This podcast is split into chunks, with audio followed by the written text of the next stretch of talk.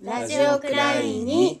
はいこんにちは。ピースフラッグ井崎敦子です。メリーゴーランドの鈴木純です。丹下幸喜です。はいということで、今日はえエピソードから。エピソード。トピックじゃなくてエピソード。はい、えっ、とこの前ね、うん。えー息子と喋っていて、息子は中二なんですけれども、うん。あのー先生まあ時々ぽつりぽつりとそんなにむちゃくちゃ学校の話もしへんし、うん聞いても別にとか、うん。普通とか 忘れたとかね、うん。お決まりの、うん。感じしか返ってこないから、私ももうわざわざ聞かないんだけれど、やけどなんか時々なんか向こうから話してくることがあって、うん。今日は何でやったかきっかけは忘れたんやけれど、先生から、えーと「人間として腐ってる。あんたはあんたのそれは人間として腐ってる」う。うん。んみたいな言い方をされた。っうん。ていうの。う。うん。んで「えちょっと待って」って言って「一体何したんあんた」って、うん。ちょっとびっくりしてねその言葉うに。ん。ででよくよく聞くと、まあ、ちょっとした出来事があって、でまああのその子ど友達とのねやり取りを聞いてて先生が、う。うん。んあの息子にそう言ったうん。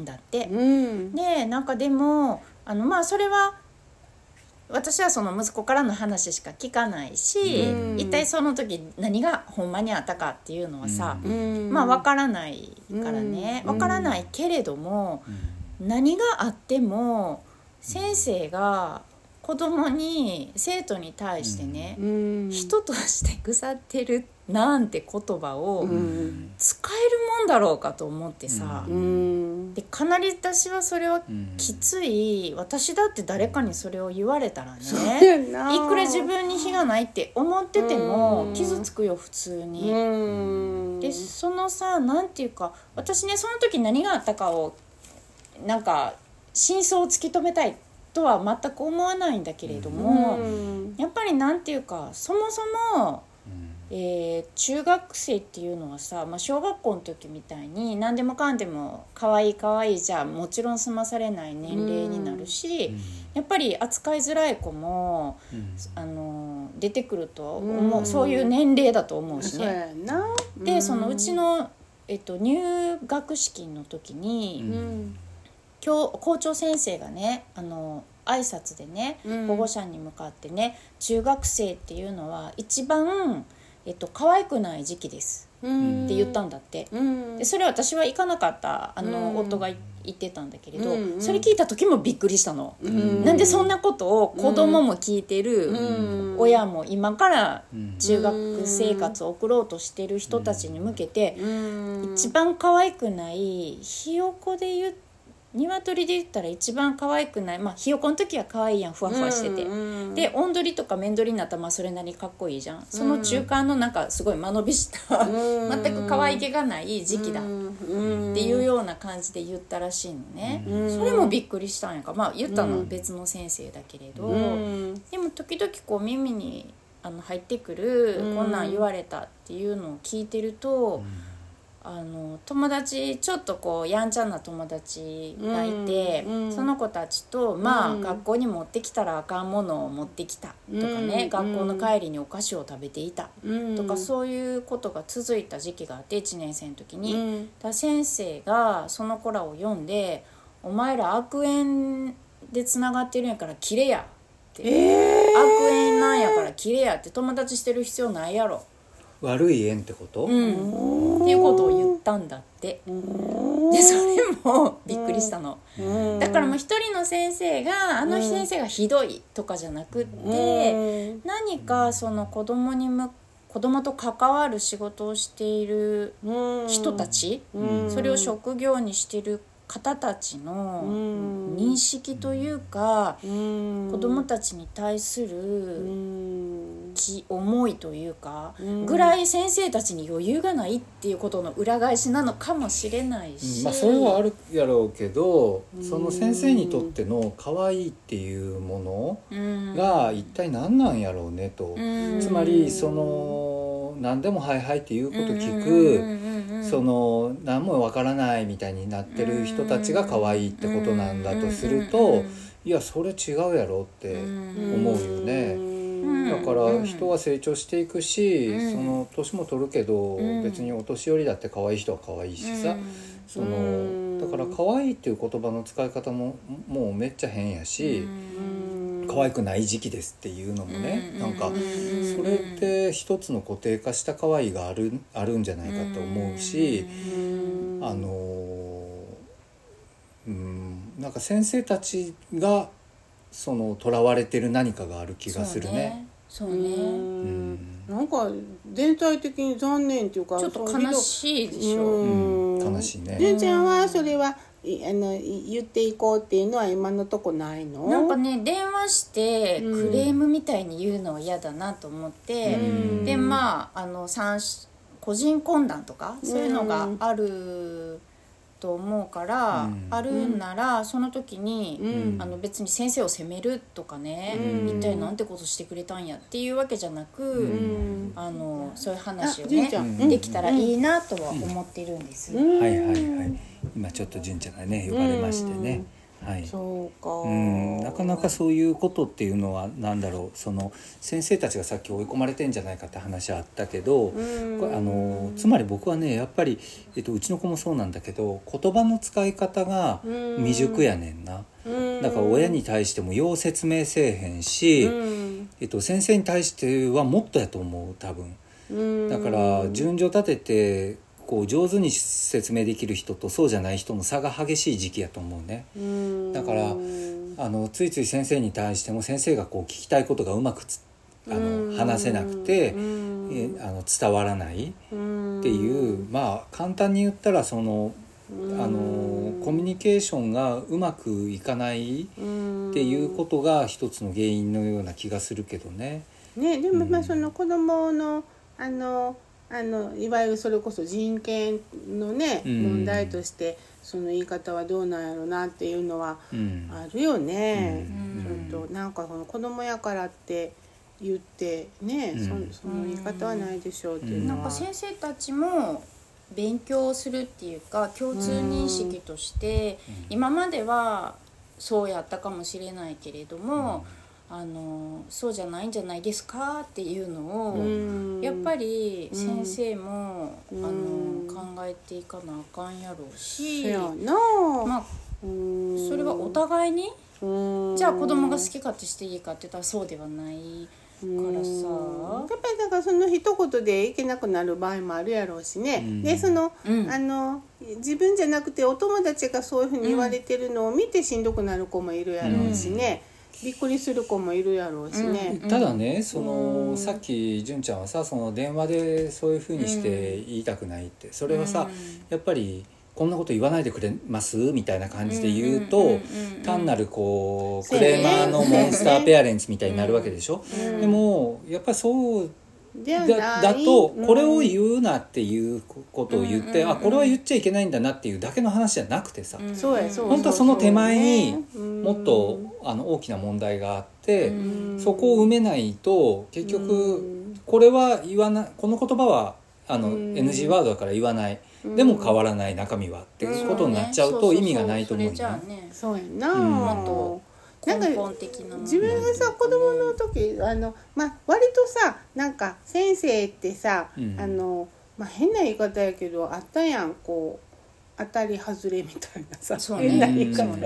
でそのあの中学とか高校ぐらいになってくるとあなんかちょっとちょっとなんか、まあ、変わったはんなとかさ、うん。あなんかすごいこううん。原理原則ないなこの人はとかさあこの人は話がわかるなとか、うんうんうんまあみんなそれぞれそのいろんな先生にみんなあだ名とかつけながら、そういうふうに今の子ってどうなんやろ。なんか割とだからあのなんていうのかな？あの子供たちもまあ負けず劣らず。うん。あのやってたと思うよね、うん。私あの頃はこうあの、うん。あだ名つけたり、うん。あのまあ、まあ、あれたら取っ組み合いの喧嘩もあったし、おあの男子と先生の、うん。そういうのって今あんのかな、いや逆にそういうのはなくなってるんじゃないの、うん。そういうのはだから表面的にはあのうまくいこうとしているけれども、中身が伴わないっていう状態になってるんじゃないかなっていう気はすごくするけどね。そんな取っ組み合いの喧嘩なんかしたらお大問題になるだろうし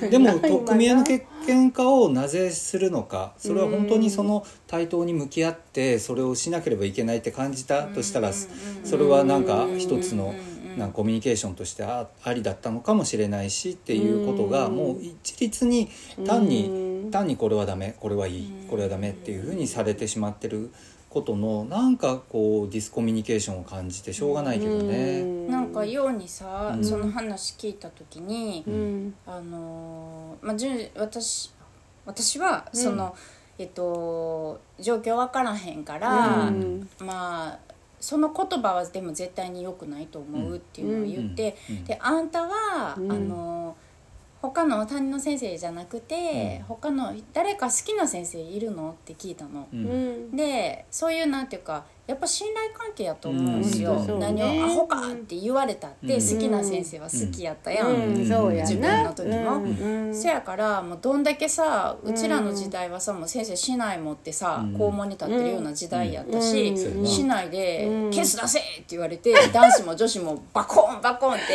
うん。な牛乳瓶とかやった私とかね「指やばくない？痛かった。当たり前やん」うん。でも女子はスカートでバフってなって痛くないのを先生も知ってて男子は痛いんですよ、うん。あの市内でねおう尻ん。バシンってされたら、うん。とかいうのも込み込みのうん。なんかあったけれど、うん。やっぱこの先生のこと好きやなっていう先生がいたかな。らなんかそういう人が一人でもいたらね、うん。なんかちょっとあのまたあの先生にあんなん言われたわとか言って「うん。お前も知らないなんかしたんちゃうん?」とかそのやり取りだけでも、うん。こうちょっとほぐれたりとかな。ほっとしたりとかすると思うんやんうんか。うん。でもいい品って言ったのね、うん。今日今日聞いた時はね。そしたらちょっとそれはそれでいろんな大人がいるはずやん。いくら先生、うん。中学の教師って言ったってうん。年齢も様々やし、うん。あのそれぞれルーツもいろいろでしょ？うん。だから誰か一人でもそういう人と巡り会えてたらうん。いいなとは思うんだけれどね。思い返している？好きやった先生。私は自分のブラスバンドのうん。あの小中高小小学校は私はねみんな好きだったな、うーん。嫌いな先生もいたけどそんな嫌な先生いなか中学はばっかり分かれたね、大っ嫌いな先生と好うん。きな先生とが分かれた、高校はちょっと余裕を見てそれこそ先生にあだ名をつけて、うん。ちょっと悪さしたりしていろんなたかな、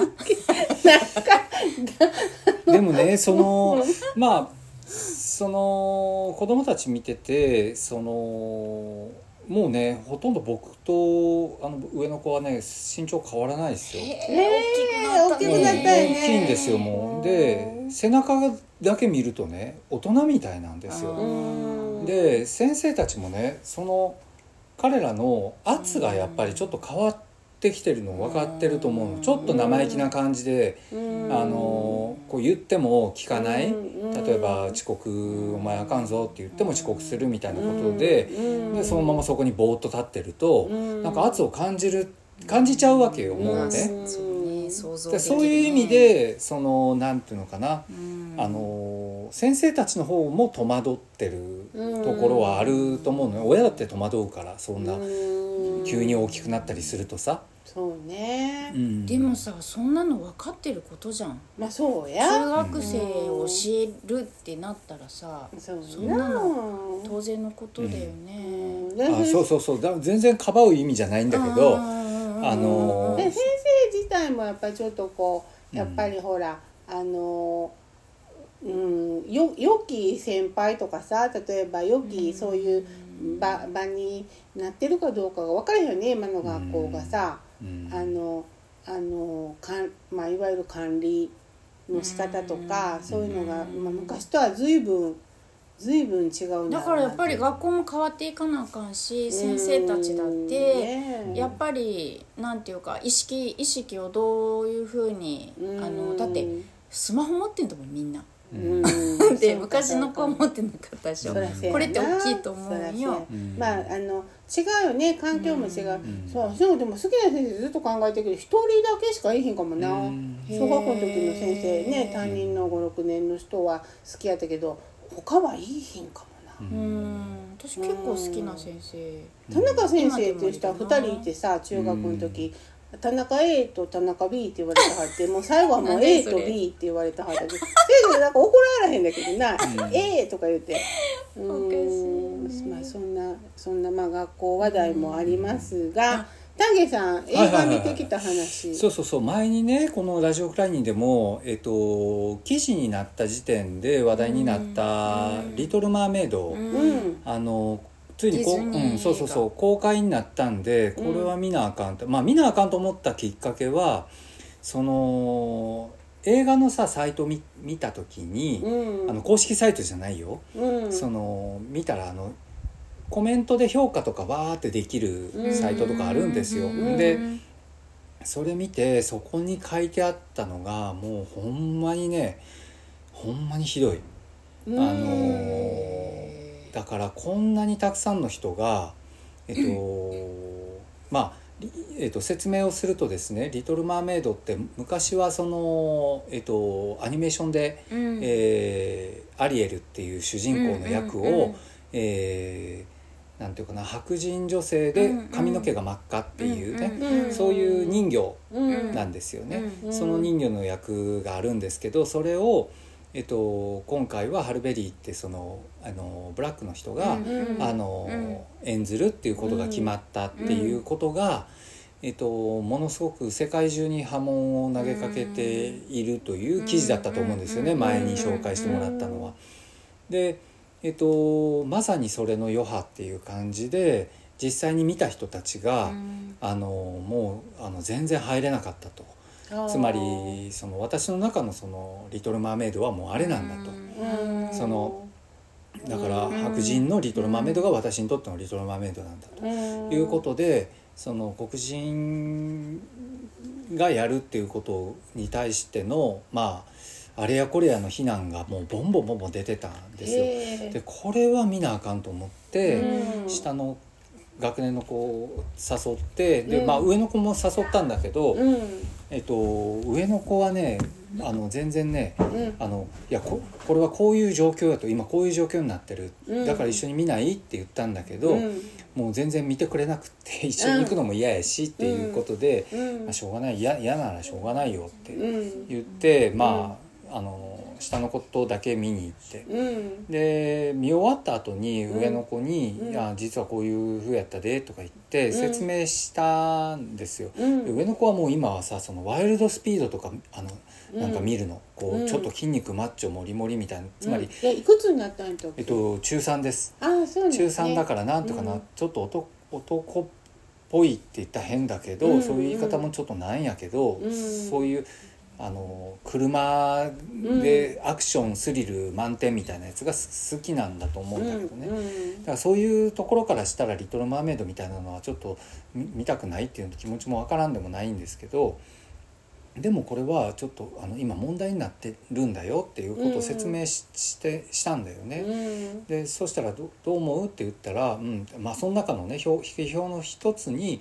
えっと、やっぱり原作とイメージが違うっていうことで、うん。えー見たくないという、うん。こんなのはだ違うんだという意見が結構多かったんですよ。うん。だからそれに対してはすごく気持ちがわかると。うん。あの他の映画でも漫画原作のもので、うん。えっと、あるじゃない、うん。そのうん。実写化されたんだけど面白くなかった、うん。で僕はそういうのはやっぱり、えっと、漫画に原作に忠実であるべきだと思うっていうことをまあ言ったから、まあなるほどと。それは一つそうやなと、うん。でも、えっと、本来漫画が本当にいいっていうだけやったら漫画でいいんじゃないのって。そんなえ漫画を原作にして映画にする必要もないないんじゃないのって。うんでもうん。それは僕もねうん。ライブの仕事とかやってた時にうん。ライブが一番最高なんですよ。うん。だからそれを収録してもう一回見るっていうのは要はもうライブじゃないものなんですよ。だから僕らもライブじゃないものとして表現してるんですよ。うん。だけどそこにライブの方が良かったって言われたらそんなの当たり前やんけってなるんですよ。なるほどね。そうそうそうそう。うん。だからえっとそれは違うものうんで特にそのアニメーションだったものを実写化するとか言ったらもう全然違うものだしうん。それはそれであ新たな監督が立ってうん。その監督の世界観も含めてうん。あの表現をされているものでうん。でもそれは原作も含めてみんなで話し合いながらうん。その結構じゃあ原作のどの部分が大事だからそこはうん。ちゃんと原作に忠実にいきましょうと。うん。でもそうじゃないものはあの自分たちの裁量で演出をしていきましょうとかっていうことを散々こうややった上でこう作られていると思うよという説明は一応子供にしたんですよね。原作でもまあアンデルセンでそもそもはそもそもはね。アンデルセンの人魚姫でうん。で「リトル・マーメイド」はまあうん。オリジナル脚本やねきっとディズそうですそうニーですそうです。の全然話違うからさ。ですそうです。うちの子とか好きやったけどね子供の時。うん。ほんでそのあの全員じゃあ黒人が出てくるの？黒じゃ人の人ないんですよ。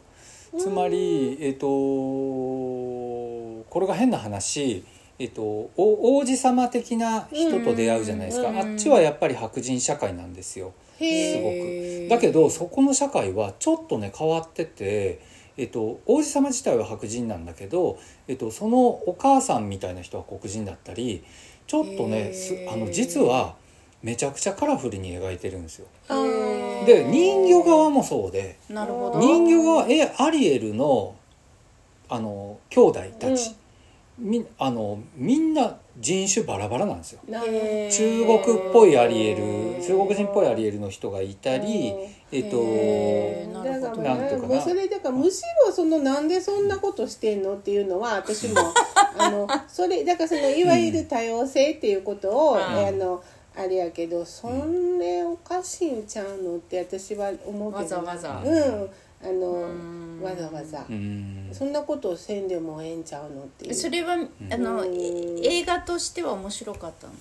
僕は面白かったし、うん。えっと、最後そうやって、まあ、さ最後のシーンで、えっと、かなりまあ大団円な感じになるんやけど、そこでそのいろいろな、まあ、あのカラフルな、うん。あのなんていうかな同じ、うん。えー人魚だけどいろいろなカラフルなこう感じとか、ん。あのうんその町の人も含めてなんかみんな、まあ、いろんな多種多様な 人種の人たちっていう感じがあってテーマはそういうの多様性僕はねの、これはあの、えー人魚と、まあ、人間の恋物語やん。うん。人魚と人間の間に境目がある。うんでそこはそのなんていうか人間という種と人魚っていう人魚自体の定義も、まあ、人間と魚の間やね多分。うんでそのビトウィーンの存在っていうものが、うんあの中間中あの媒介となってあのお互いを橋渡しするっていう話やと思うの。うんだから違う種類の者たちがその何か自分たちの間の存在を見つけて橋渡ししていくって話やと僕は思ったのね。うん。でそういう意味ではその演出は全然りあの合ってる、ううん。ん、というふうに僕は感じたけどね。うん。うん。もう見てないからなんともそううんね。言えへんけど。へえだからそうなん。ヒットしてるんですか？ヒット。ヒットしてるんじゃないですかね、まあ、ああのあざといと感じるかもしれないけれどもうん。僕はまあそのそもそも人間と人魚っていうもののあのなんていうか関係性においては人間は人魚のことを恐れたりあのバカにしたりしているしうん。その人形側からしても同じで人間というのはあいかに愚かであの悪い生き物かっていうふうに言ってると。でお互いのそれを、まあ、恋愛っていうものでひっつけていくみたいなね。うんお互いにその理解が、まあ、解けていくっていうね。うんだからまあある種のこうなんていうかなそういう共感覚みたいなものがテーマやと思い思うんですよね。うん。まあ映画にしたら余計にそれがこうはっきりくっきりとしてる。んです。うん。はい。ハルハルハルベリーってだいぶ年じゃない？ハリーベリーとまた違う人？ハルハベリーハルベリーってなんかあのとザグドシュじゃないえあのあの人やんな。なんか間違えてる？間違えてるかもしれないごめん。ハリーベリーハルベリーってボンドがあるやつだね。ん？ちょっと違うと思うけど。だね。えねえあのあれにもあのあれにも出てたやん。なんかにも出てたやん。何だっけ？なんかにも出てた。ハルベリーはなんかにも出てたな。これですね。代表作何だっけ。もうあのあれですね。私たちこうあの生,、うん。生っぽい感覚でこれ撮ってるから今、うん。こうあの調べるこの人ですよ、このど方どんなどんな私顔ってる人と違う。このこの方。あ全然私の思ってる人と違う人とは違う。じゃあ違いますね。うん。はい。同じ名前えー、同じ名前なんだね。うん。えっとごめんなさい。名前を僕が間違えてるかもしれないね。うん。なんかちょっと話が変わるかもしれないんだけれど、うん。私この前市場通りを歩いていたら、うんえー向かいからまあ当然だけれど一方通行ではないからね歩道、うん。向こうからも人が歩いてくるこっちからも人が歩いてくる、うん。で当たり前だけどぶつかりそうになったら避けるじゃんお互いに、うん。ハリー・ベイリーっていう人でした。ああでもハリー・ベイリーってあそうなんやね、また若い人が出てきたよまあ、ここね、にそういう。う、ん、書いてあるのはそういうへ名前でしたごめんなさいね。今劇場公開してるんですか？今今劇場公開、えっと、でも僕が見たのはもう2週間ぐらい前やから。うんうんうん。もうあとちょっとしかやらへんと思うけど。前だからそうね映画だから映画に行けばいいんやな。映画なかなか見に行けへんね映画館に。なんかそのね、うん。歩いていたら、うん。おじさんが60代ぐらいのうん男性の人が帽子かぶって、うん。えっと、マスクしてう、ん。まあ普通の見た目は普通の、えーポロシャツ着て、うん。えー、とスラックスみたいなの履いたうん。おじさんが歩いてきてたのよ、うん。で私もぼーっと前を見て歩いていた、だかうんらその人がだいぶ遠くからうん。こうやって手をね、うん。振りながら歩いてたんよ、うん横に？横にうん。こんなふうに。で、うん。私何してんのかなこの人。と思って歩いていて、うん。明らかに私がまっすぐ歩歩い進む、うん。おじさんもまっすぐ進んだら、あ。ぶつかるの。うん。あうん。避けろと。そう。で私はうん。それの意味がわからんかったから、ううん。うん。あのーうん。今。うん。大丈夫ですか？で ちょっとわからんかったからね、あのーあ私に避けろって言ってんだって思った瞬間にもうすれ違うぐらいの距離まで来てたのよ、うん。そしたらそのおじさんは私に向かって腕を振ったの、はあ。じゃあぶつかるやん。そうでもう明らかに私に邪魔や邪魔やどけって言ってたのにまあ私どかなかったわけよあねで市場通りで。市場通り、うん。でもうそのままおじさんはこう腕を振っただけだけど、普通に私がまっすぐ歩いてたらもう顔面ガーンってうんうん。腕に当たってる、くるのを、うん。私は土佐に避けたの、うんうんうんうん。さすがやうん。うん。とっさんに避けた。ういん今ですね。えー話の途中であの 後せっっちゃんがせっちゃんが 電話持ってきてえーね。今ちょっと純ちゃんが消えましたね。消えました、はい。あの続きは皆さんもうちょっと。これ最高やね。こう向こうが腕振ってきたとかでさっと避けるのはもうしてやったり。してやったりだけど、うん。市場通りでそんな人が今多いからね。なんかねでもそのなんていうのかな。そういう振る舞いの方たまに見ますね。あの、えー、と高齢のか男性の方でここは俺が歩いてるんだと、お前はどけっていうことをされる方たまにですけど、まあ、今うん。もうめったにそんな人いないんですけど。ごめんね。がええ。うん。その続きどうなったの？そんで避けた。うん。避けた、避けたら、でまあ当たらなかったんやけれど、うん。おじさんが舌打ちをして、えー？まあ、すれ違ったわけよ、うんでも一瞬のことで私はびっくりして、うんうん。振り向いたけどでうん。周りにも人がいっぱいいるけれど、ん。見てた風の人はいなかったのね、うん私が気づかなかっただけかもしれんけど、うんいなかったし私はまあ先を急いでいたので、そのまま通り過ぎて行ったけれど、まあびっくりした。私はそういうの話は聞いたことある。ぶつかってお男の人がさ、うん。女の人に絶対に恋に、こうこうガーンってわざとぶつかっていくとかそういうのは記事でも読んだことがあるし、うんぶつかられた人の話も何人も聞いたことがある、うん。それは一人のおじさんっていうよりは、うん。そういう人がいる人たちがいる、えご高齢なの？だいぶ。ここいや60代ぐらいじゃない、でだけれど、うん。私が明らかにその人より体が小さいうん女っていう理由でやってると思うのよ、うん。それこそ丹下さんに向かってさ 自分より体の大きな男の人に向かってはやらないと思うわけ、あー。そしたらもうなんか妙に腹が立つし、うんそれを食らっていたらあの、うん。おじさんの大変なことやな。家ものすごいやっぱりじゃあ私が眼鏡してたら、うん。とかさ、ももっとなんていうのそれでよろめいてこう、何かにぶつかって怪我をするとか余裕で考えられるわけ、うんへえ何そこうこうこんな感じで振り回してるわけ？横に。横に振り回してるのはどけどけってやってたの。あどけどけって。あ私が俺のまっすぐ行くんやから、お前はどけっていう意味だと思うよ、うんまああのたまにあとはある話でそその人に何らかのそのなんていうかまっすぐ行かなきゃいけない理由がどうしてもあったとかね。あまあね。わからないけどそのうん。あのそのそうじゃないと足がなんかい痛くて曲がれなかったとかなそういうのはあるのかもしれないけれどもね。でもまあちょっと叩くんでもいいやんなそんなていうか口で言えばいいやんな。うん。もうそうではないと思うよ。明らかに。もしくはさ向こうがさ立ち止まればいいやんな一回でも。もそうじゃないでしょ多分、ね、絶対違う、うんうん。そう。なんかもうこの頃いろんなことが起きますね。それは何の話でそうなったの？え？あほんまやな「リトル・マーメイドな」違う違う。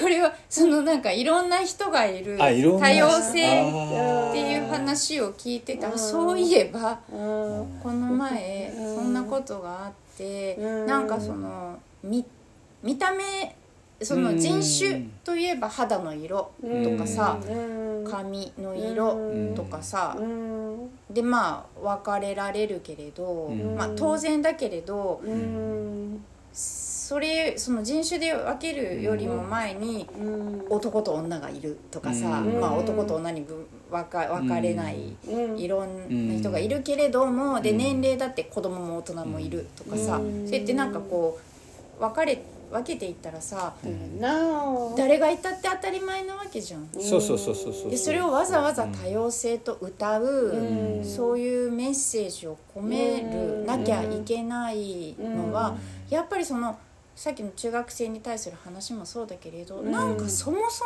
もうん。私たち何かを忘れてるんじゃないか、うんと思うわけ。なるほどねなんか人に対してうん。優しくなろうよとかそんなこと言うつもりはないけれど、うん。やっぱりどうかで自分が勝っているとか、うん。自分がうん。教えてやらなきゃいけないとか、うん。守ってやらなきゃいけないとか、あの障害のある方に対してうん。もそうだけれど、うん。そういうのがあるでしょ？多かれ少なかれ誰にでもあると思うのよ。うん。だけどそれうんを取っ払うことができたら、うん。なるほどね。もっと柔軟に、うん。あのいろんなことが緩やかにだろうけれど、うん。なんかこう滞ってたものが流れていくような気がする、あの前回のねその車椅子の話もそうやんな。あそうだあれは前回の話でしたね、前回でもその前のほらちょっと前に純ちゃんがほらあの変な人が家の中に入ってきてそれ俺の椅子やいうのにああはいはい。僕のせせ椅子取ったの誰？誰っていううん。あの時谷さんいたっけ？うん。あすごい面白い絵本で僕の絵本椅子取ったの誰、うん。でその変な変な人ばっかりに最後になるっていう、あれなんかはさすごく面白いなっていうふうに思うんやけど、うん。その「リトル・マーメイド」はなんかちょっとこうななんかあれやな。うんどうやろうね。まあちょっとうーんき見てみて。えあの嫌かもしれんけど見てみてうん。見えへんと思う見えへんと思うけど いやうん。いやいや結局ねたただ僕はねまあその見見たくないと言ったその長男といろいろそういう話をしてあのこれ今こうやってその要は叩かれてるっていうのは別にその誰かが持ってるイメージっていうものから、うん。まあ超えてしまっったがゆえにその叩いてるっていう側面もあるかもしれないけどそれだけじゃないよと。なるほどね。それだけじゃない。あのおそらくこれはやっぱり肌の色のことがも、問題になってる。であのそもそもあの例えば僕らもねその例えば車の CM には白人のあの家族が乗ってるとかさ、はいはい。あの高級車にはね、はいあのそういう時代もあったりとか、はいはい。その散々その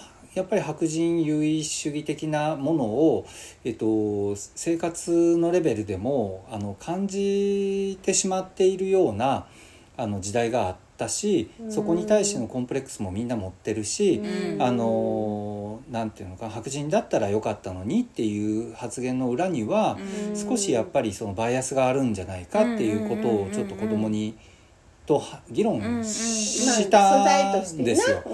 だからあの、でうんって言ってるから、ん。じゃあ例えばあの目つぶってな、うん。その相手がどういう人かっていうのが分からへん状態で話するのとやっぱりうん目が見えててそのどういうまあ見た目でっていうことでコミュニケーション取るのとでは少しやっぱりその変わってくるやろと。であのもしも自分がまあ例えばあの昨日までものすごくなんていうかちやほやされててクラスの人気者やったとして、うん。でも今日まああのすごい大やけどを負ってしまってもうはあのもうなんていうかな顔がもうただれてしまってもう見るに耐えない状況になったとうん。いうことで例えばそこであの見た目だけが変わったにもかかわらず、離れていってしまう人たちがい,、るっていうことに対して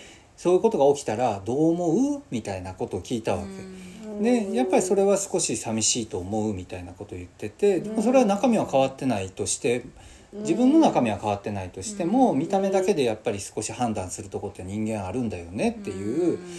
うん、でやっぱそこによってどうしても視覚でこう映画とかあの視覚芸術のものってどうしてもそのあのうん。なんていうかな見見た目を作っていかないといけないのでそれによってのえあの影響ってものすごく大きいから。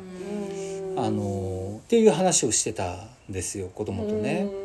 うん。なんかでもちょっとその、まあ丹下さんはすごくそういうね、うん。あの思いもわかるけどそのなんかわざわざ別にそのどうしてあのまあなんていうのかなファンタジーやんね、うん。ファンタジーやしその要するにまあ例えばだから別にこう徳川家康を白人がしてもやっぱおかしいし。うん。っていう感じの違和感を感じるっていうのは別に差別じゃないんじゃない？っうんて私は思う。だからわざわざそこにその持ってくるいろんな人種を持ってくるっていうのがうまく描けてたらん。すごく子供にも通じるやろうけどうん。あのこう多様性を作ってみましたっていう興行映画でさ。ね、それはちょっと見てもらった方がいいと思うわ、そうね。なんでかっていうと なんでかっていうとやっぱりうん見見た感じで言うとあのそんなにそれは違違和感感じないですよ別にわざわざ黒人にしましたとかそういう感じではないですよ、うん。なんかだいぶ前のさ、あのラジオクラニで話したけど、なんかそのオーケストラの団員をせあのその、えっ、ー、となんだえあーあったな。リハあれオーディション先行するオーディション、うん。オーディションうでこう幕を閉めて、はい。まあ人種か、うん。男性か女性か年齢もわからないようにして、うん。オーディションしたらもう本当にバラバラになって、今までそれこそ白人がほとんどを占めていたメンバーが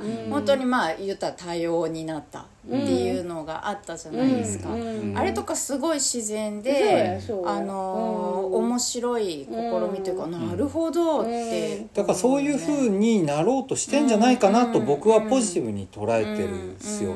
で逆に家康を白人にする方がわざわざやと思うのね。あそうそう。だからでもなんかそういうでも世の中はそうじゃない。それだって歴史ものでさあの家康とかはさもう完全に家康が白人だったってことはないでしょ、うん、でも別にアンデルセンの創作やからなもともとは、うん。だからまあなんかさファンタジーだから。人でするからさどそういう話が出んじゃないの？うん。そのなんていうの？人の形、まあ、人魚は人ではないかもしれないけれどさ、そのうん。人間とし例えばね、うん。描かずに人っぽいけど、うん。なんかあるやんそういう映画忘れたけど。C S S C CG うんうん CG の？なんかあアバターみたいな。そうそうアアバターバターみたいな感じでもしやったらそんな風に思うかな。どうなんやろな。うん。で多分だからそのあの子供はさその辺敏感やからさ、うん。あのなんかそのあ本物とか偽物っていうのが多分パッてわかるんじゃない？知らんけど。いやでも それだから見てないのに言ったらあかん敏感わ本物かか偽物かとか子供が敏感じゃなくてうん子供はそれを見てどう素直に感想を持つっていうよりは親とか周りの大人が言っていることをそのままうんあの言う言うっていうか感じると思うよ。そやな。まあ見なあかんの？えみんないや言うんやったら見て。あ言わんとこ。そう。言わんとこ。私も見るなら違う映画が見たいそうだからディズニーってだけで、うん。まあそうそうそう。ある種のだからだからそれはねそういうせ宿命を背負ってしまってるディズニーはもうその全世界で興行しなきゃいけないんだもん、でそその宿命はある。あだからアジア系も主人公にしなければいけない、しなければいけないわけじゃないけれども それをするとやっぱりプラスになると思うよ。まあまあまあまあ変な話。そうそうだよね。だからまあどの国で見てもそういう同じもんかな。そういうもんかな。なんかじゃでも子供の時好きやったけどな。だからしや白雪姫とか、なかなか見れへん。だから「眠れる森の美女」とか、うん。別にあの人種なんか関係なくとにかくその絵が美しくて、あのもうそねすれはもうごい好きやったそれはもうほんまにすごいことやってますよ。白雪姫は。本当白にす雪姫もね本当にすごいですよあれは「眠れる森の美女」とか白雪姫はその、シンデレラもう本当にロトスコープの原点なの何？でロトスコープって何？ロトスコープっていうのはそのえっと実際にあれ人があ動い動いて踊ってるのを、うん。あのトレースしてるんですよ。うん。だからあんな動きあんな動きにならない、うん。普通は、なんかあの時代のディズニーのっていうのはもう傑作ですよ。あのもう本当に本当に素晴らしい。本当に素晴らしい。でそれは別に人種がさどやこやっていうことではないと思うんだけどね。もちろんもちろん、うん、だからその別にそのそんなあれちゃうの知らんけどでもやっぱり刷り込まれてるんですよ、私たちは無意識のうちに。ああそれもあるで特にねそのやっぱ昔のその白雪姫じゃないけど本当にそのえっとなんなんていうの？その、えっと、王子様とかお姫様が出てくるものに憧れるわけじゃない子供たちがさ。うん。その王子様っていうのはうん。まあなんていうか王子様ってみんなが言ったらおなんか想像する王子様像みたいなのがあってうん。お姫様って言ったらお姫様の想想像する像がある。うん。でもそういうのもディズニーとかをあの結構そのなんとか現代的に解釈してあの崩していってるんですよね。例えばシュレックみたいなさうん。そのど。ものを作ったりそのいわゆる王子様っていうものとは違いうねうでもお話の中でも王子様がそのカエルになっちゃったりとかその、えっと、いろんなものに変容まあ、してビューティービーストとか。ビューティービーストもそう、ね。うん。だからそのイメージに縛られてるってことをあの手この手で一応伝えようとはしてるとは思うんですよね。なるほどね。まあ、だから王子様なんて全く記憶にないもんね。あのそれは人によるんじゃない？あそうやな。ちゃんだからちゃん。そうやな。どこのシーンにとかいうのはな。それは人によるだって白馬の王子様に迎えに来てほしいってほんまに思ってる思って中学ぐらい終わるまで思ってる人っているからね。まあ迎えに来てほしいと思ったのはルパン三世には迎えに来てほしいって。子供の時ずっと思ってた。ルパン三世。ルパン三世？は迎えに来てくれへんかなっていうのはそれと誰の子供になりたいとかさよう言うやん子供が。私は黒柳徹子の子供になりたかったなはあそうかそうかそうか。とか言ってるうちに、はい。るんちゃん今日はこの辺にしときましょう、はい。おかえり。絵本コーナーあるんか？絵本はい。はいやったことある？地平線の目いやないと思いえます。ほんま？これなんか見た記憶えほんま？超地平線の見えるあところ見見たよね。最初の頃にやったななんか見たよねこれ。超新太。う超新太、ん。えっ、と地平線うんが全ページに描かれてあるのこの顔で思い出した。なんか見た。やな。うんうん。で言葉はうん。あ言葉あるね。ただ出ましたさすが。さすが長身めっちゃちっちゃい。出ましたっていう言葉だけで、うん。でいろんなへんてこりんなものがね地あ平線にから出る。んだないでしょって出てこないでしょっていうものばっかりが出てくんや。ん出てくるんだけれどもまあひたすらこれなんですよ。なんじゃそりゃ。面白いなうんさすがやなせいちゃん知ってるこれ。え？え？嘘。なんだえ？ー、知ってる。出ました。クジラも出たでこれはビルも。ビル。高層ビルディうングん池池。あでお日様で出た。お日様出たな。でうん。子出ました。